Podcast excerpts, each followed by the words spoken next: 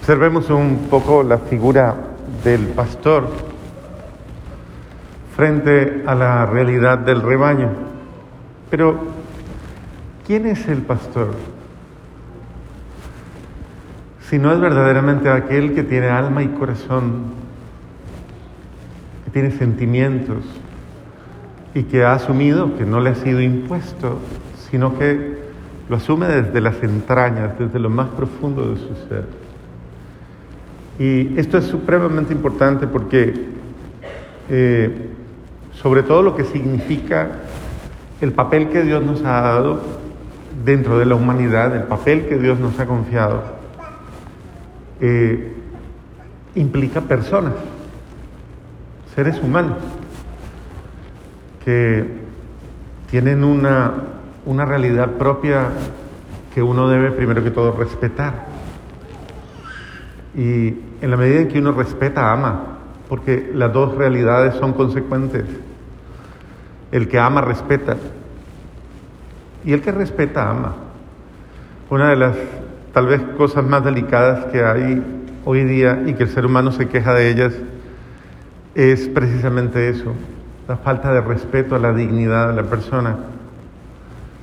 Y una de las cosas que más sorprende hoy día es que seamos tan atrevidos y que muchas veces eh, violentamos al otro ser humano eh,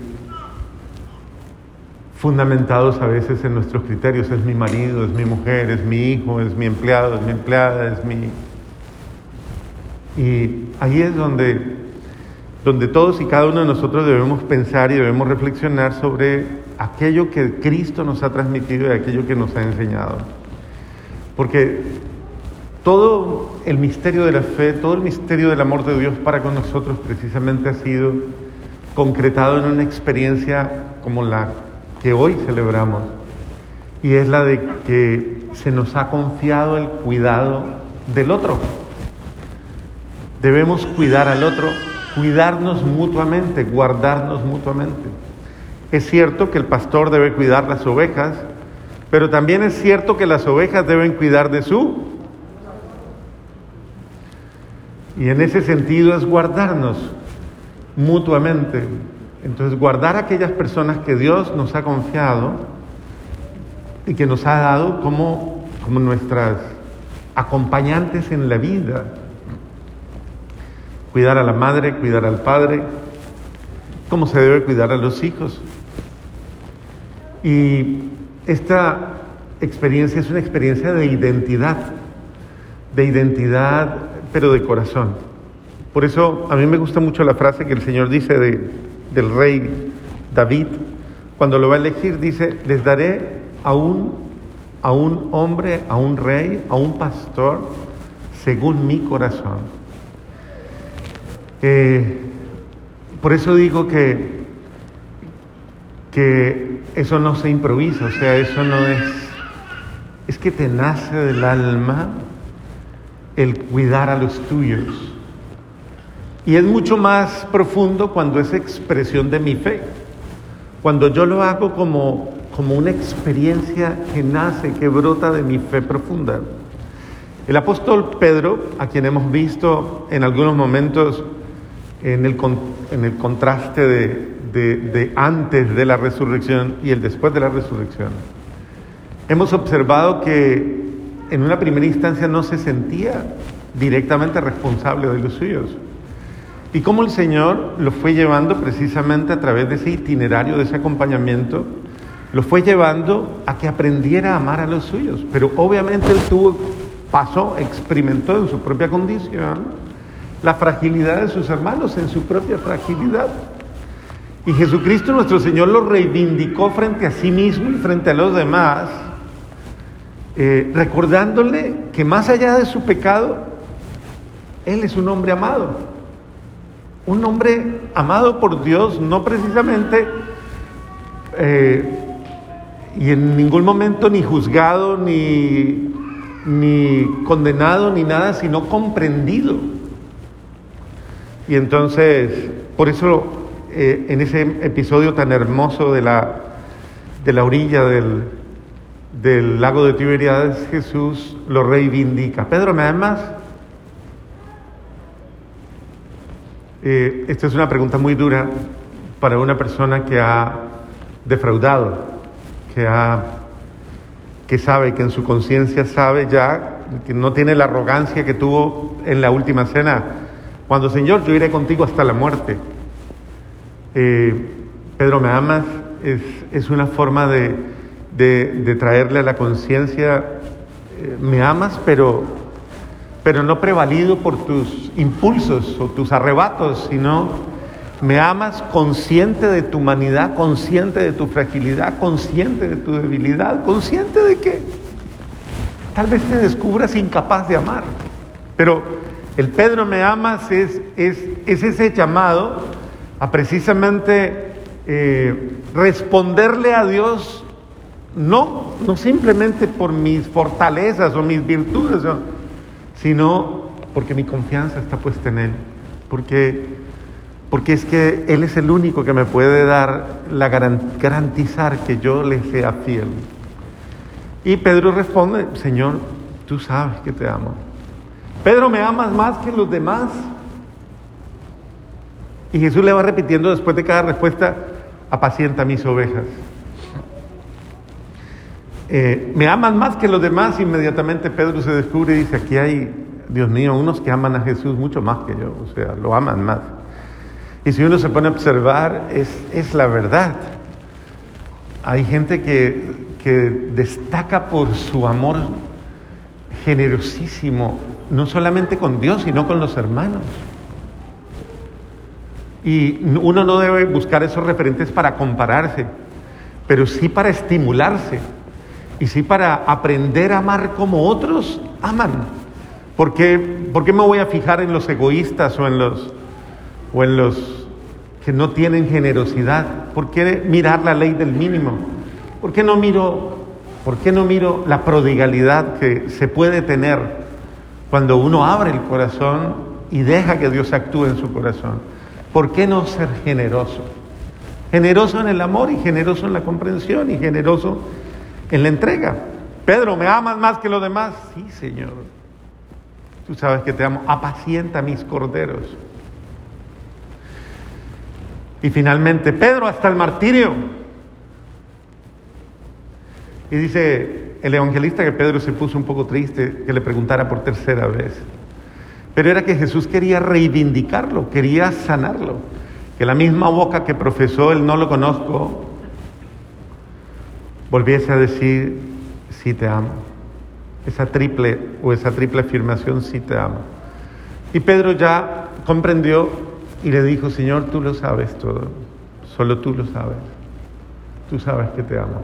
Es decir, asumo mi realidad, asumo mi condición y, y lo acepto. No es por mis medios, por mis méritos, pero tú sabes que te amo.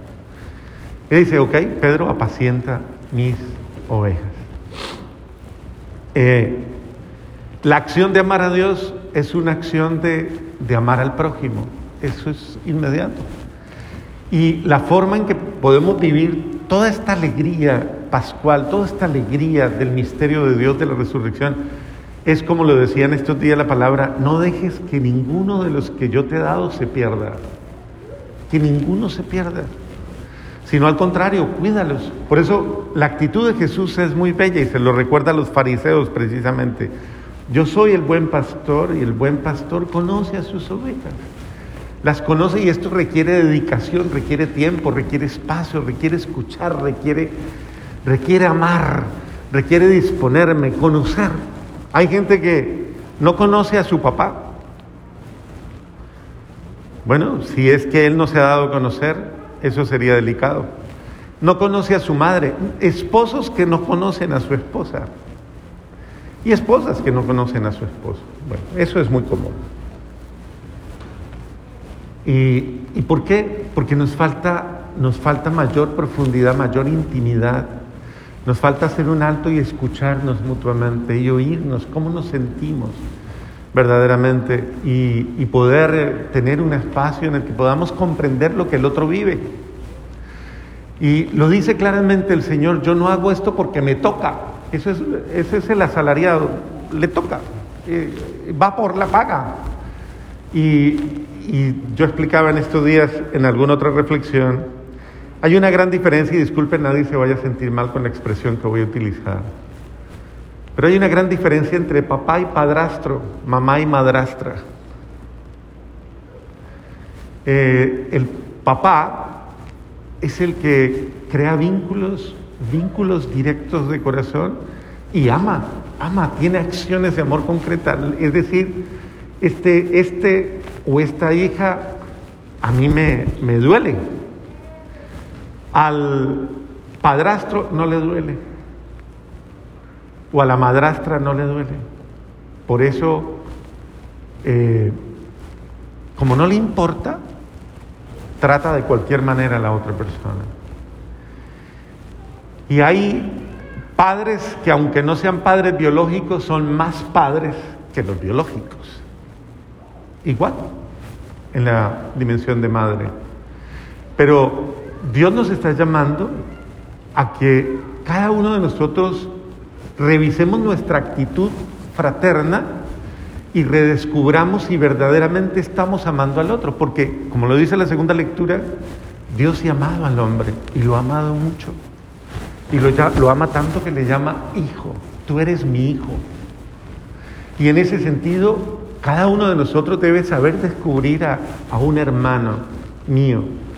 Es mi hermano al que cuido, al que guardo, más allá de sus debilidades, de sus fragilidades. Y en ese sentido es importante, Jesús dice, nadie me quita la vida, yo mismo la doy. Esto es una actitud generosa, es decir, el que está dispuesto a dar, lo hace porque le nace. Entonces estamos llamados a amarnos mutuamente, pero como expresión de, entonces una persona que ama su hogar, ayuda en su hogar, por ejemplo, cosas como esas. Sencillamente está dispuesto en su hogar, tiene buena actitud. Eh, y así es en, la vida diaria. Todos y cada uno de nosotros debemos, debemos saber guardarnos mutuamente, cuidarnos mutuamente, sabiendo que la misma fragilidad que yo tengo el otro la tiene, las mismas necesidades que yo tengo el otro las tiene. Entonces es tener esa consideración, considerarnos los unos a los otros y en ningún momento, en ningún momento, eh, como dice, exasperarnos los unos a los otros. Es tan fácil comprender si somos humildes y saber perdonar y saber amar y saber acompañar, saber decirle a la otra persona, eh, cuentas conmigo. No solo con mi oración, cuentas con mi ayuda, con mi solidaridad. Y creo que esta es una de las acciones importantes que muchos necesitamos. Necesitamos saber que no estamos solos y que hay alguien que me acompaña y debemos permitirle a Dios que Dios pueda cumplir su sueño. ¿Cuál es el sueño de Dios? Precisamente salvar al ser humano, cuidar a ese ser humano, hacer feliz a ese ser humano. ¿Y qué necesita? Necesita, como él dice, obreros. Es decir, personas con alma, con corazón, con sentimientos de pastor, capaces de actuar frente a los hermanos como lo haría él mismo. Y qué bueno que nosotros tengamos esa disposición para que nosotros podamos hacer posible que el sueño de Dios llegue a todos, absolutamente a todos, que cada quien se sienta tratado con la dignidad que Dios le ha dado, la de un hijo amado, la de una hija amada.